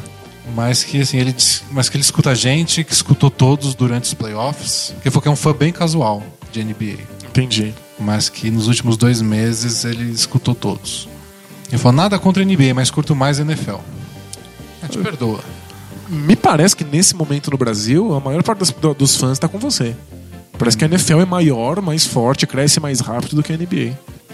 É que nessa última temporada vi três franquias da NFL, Raiders, Chargers e Rams, se matando para ir para Los Angeles. E nessa próxima temporada, o aumento de um para três jogos da temporada regular em Londres. Considerando que a NFL são oito jogos em casa, só falta mais cinco para um dono de franquia querer se mudar para Londres e ter um mercado maior. Eu sei que com 82 jogos de temporada regular é mais complicado na NBA, mas levando em consideração que a ganância de algum dono é a intenção da NBA expandir sua marca, vocês acreditam que no futuro distante a NBA possa ter uma franquia fora da América do Norte? Eu não. Eu acho completamente inviável. É, não tem. É, é Só no futuro distante do tipo. teleporte. É, viajar de, de Nova York pra Londres é uma hora. Exato. A NBA, Só se eu concordo de voltar. Saudades, concordo. a NBA tem 82 jogos numa temporada. É surreal. Eles jogam 3, 4 vezes numa semana. Viajam de um ponto para outro nos Estados Unidos. Já é massacrante. Imagina atravessar o oceano para ir parar na, na, na Europa. E especialmente depois que a NBA mostrou que é possível dominar o mercado. Ter uma aceitação gigantesca num mercado super distante sem ter que ter um time lá. Porque foi a China. É, a NBA já é uma marca global e todo mundo já ama a NBA. Sem ter franquia em outro lugar, eu não vejo como, como mudaria tanto assim. A China é muito louca porque eles amam a é, CBA lá, o- É, CBA. né? o campeonato nacional chinês. Os chineses são apaixonados, eles assistem e enchem os ginásios e eles compram as camisetas da NBA. Mer- o, o mercado é dominado pela NBA, mesmo que eles gostem tanto do basquete local. Então, é, acho que a, a NBA aprendeu muito com a China. Não, não tem por que ter times fora dos Estados Unidos. E agora as mensagens sobre a nossa despedida. São várias, várias. Tá um assunto pegando fogo. O grupo a favor do Tchau Tchau, o grupo contra o Tchau Tchau. É uma briga épica, E de proporções que eu nunca achei que iam tomar. É, é um tiquinho ridículo, assim, que tenha acontecido isso. Aqui, olá, Denis e Danilo. É o Rafael que mandou essa. Precisamos falar sobre a despedida do podcast. Uma coisa que a gente precisa falar, que esse precisamos falar precisa acabar. já, já tomou a internet de um jeito. Não é verdade? É, você tem razão. Qualquer assunto da semana, precisamos falar sobre a violência doméstica. Precisamos falar sobre racismo. Fala! Faz o texto aí que você tem que fazer. Tem um monte de coisa pra dizer desses assuntos. Então precisamos falar sobre. Ai. Que o Rafael diz assim: só assinante. Aí é assinante. Eu falei mal do que ele falou. Ixi, pede desculpas. Precisamos falar sobre as assinaturas. Apoia-se barra bola presa. É. E torcedor do Phoenix Suns, porque cresci ouvindo meu pai dizer que o Barkley era o maior jogador de basquete do planeta. Olha, é um dos raros casos de gente que era da time do, do- de basquete dos pais. É. E o Bola Presa é de longe meu podcast favorito. E fiquei feliz por encontrar não apenas um ótimo podcast de basquete, mas um podcast de caras legais, divertidos e sensatos. Obrigado. Será que ele ainda acha isso depois de você falar mal É, não, não foi, não foi pessoal, é que É que tava, saturou, tava né? engasgado. Porém, sempre fiquei muito com caps lock, negrito, vermelho e fonte 48, constrangido com o tchau tchau, que me fazia lembrar o Gugu Liberato. Vi que durante o podcast 59, um outro ouvinte relatou passar pelo mesmo torturante problema. Lembrar do homem do pintinho amarelinho ao final de todo o podcast do Bola Presa. Ao saber que eu não era o único passando por essa aflição, confesso, confesso que fiquei aliviado. Gente, o Gugu é a última coisa que me vem à mente, não importa o que aconteça. Mas bem, quando vocês mudaram a despedida, encarei como uma vitória. Não uma mega vitória, claro, mas uma surpresa boa. Como quando chego em casa e vejo que a esposa fez um bolo. tipo comprar uma telecena e ganhar 50 reais no prêmio instantâneo. Pô, 50 reais? Mas esse Dá pra papo, comprar muito bolo com 50 reais. mas esse papo de vocês no podcast 60, de voltar com a despedida tradicional, foi aterrorizante. A situação foi potencializada. Agora encaro a situação como se eu tivesse prestes a perder uma telecena premiada por mais pontos. Foi, foi como o Suns tivesse assinado o Kevin Durant, mas três semanas depois ele se aposentasse. Frustrantes? Não. Desesperador. Ou se o, o David Stern vetasse. uhum. Essa troca do Chris Paul por seu time. Nossa E aí? senhora. Não sei como poderia ser a despedida ideal do Bola Presa, mas prefiro qualquer outra coisa. Por isso encaminho a vocês como um link do site Mensagens com Amor, com ideia de mensagens para despedidas. Eu não cliquei e não vou ler. É, Porque mensagenscomamor.com, eu não vou dar clique pra esse povo. não, de- deve ser vírus. Mas ele diz aí, ó. Se não for por mim, pensem no Lins. Lembra do Lins? Amigo do Bruno que eu dei o tchau tchau? Que vai casar no fim do ano. Que eu tenho maior medo que, É. que, que, seja morto. Coloquem a mão na consciência, confio em vocês, sei que tomarão a melhor decisão. Como eu disse, são sensatos. Um abraço carregado de agradecimentos e admiração. Ou seja, ele fez um monte de elogios só pra gente concordar com ele, né? Isso. Vocês são sensatos, lindos, cheirosos, maravilhosos, mas faz, faz o que eu pedi. E aí o Bruno Lima, que não é aquele Bruno, diz assim: Caras, o tchau tchau tem que continuar. Ele é insubstituível. Caso troquem mesmo, poderiam falar um tchau tchau em alemão, já que o Gerd Wenzel fala em português. E aí colocou re- Uma troca, assim, né? hashtag time tchau tchau. E o Skip Bayless mandou um volta, tudo em caps lock do Hip Skip Bayless. Voltem com o tchau tchau. Essa molecada de hoje em dia não sabe o que é podcast de verdade. o tchau tchau é mais decisivo que o LeBron. E aí, tamo nessa. Tamo nessa, nesse dilema do time tchau tchau contra o time que, que, que odeia o tchau tchau. A, o- a gente abriu um tópico lá no, no grupo exclusivo para assinantes do, do Bola Presa no Facebook pra decidir o que ia acontecer com a despedida. E foi praticamente unânime que todo mundo quer o tchau tchau de volta. É, o tchau tchau é patrimônio do, do Bola Presa. Eu acho que, infelizmente, se a gente voltar com o tchau tchau, algumas pessoas vão ficar tristes, chocadas. Talvez e... a gente perca a assinatura do Rafael. Talvez, e talvez, né, o, o nosso fã desesperado Bruno bata o carro. morra num trágico acidente de carro. Mas é melhor que aconteça agora. Do que no futuro a gente acabar falando sem querer e ele morrer com, com, É. com, sabe, com criança pequena, sabe? É, é melhor a gente simplesmente se despedir com tchau tchau e ele. Desculpa, morre agora, eu vou no velório e a gente acaba com isso. E nó- mas você falaria tchau tchau no velório ou seria muito mau gosto?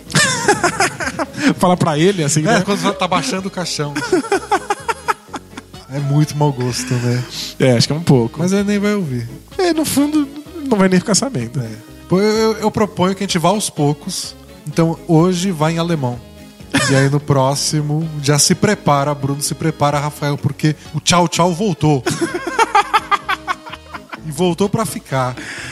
E eu, eu posso voltar com o meu tchau normal de sempre, Normal, né? aquele que irrita o Bruno, que é o primeiro da Entendi. sequência de três. Mas talvez eu não irrite tanto se vier em- o teu em alemão depois. É. Vamos lá, então hoje, Vamos lá. hoje é o primeiro passo. É pra você preparar suas coisas aí, despedir de quem você ama, porque no próximo vai ter tchau tchau e aí você vai morrer e acabou. E uma sugestão do que o Bruno, nosso editor, colocou foi pra ter um aviso antes, quando tá acabando. Tipo um apitozinho, alguma coisa pra tipo, vai acabar, hein?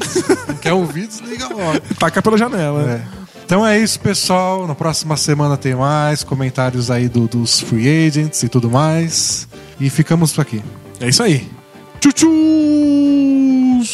Tchau!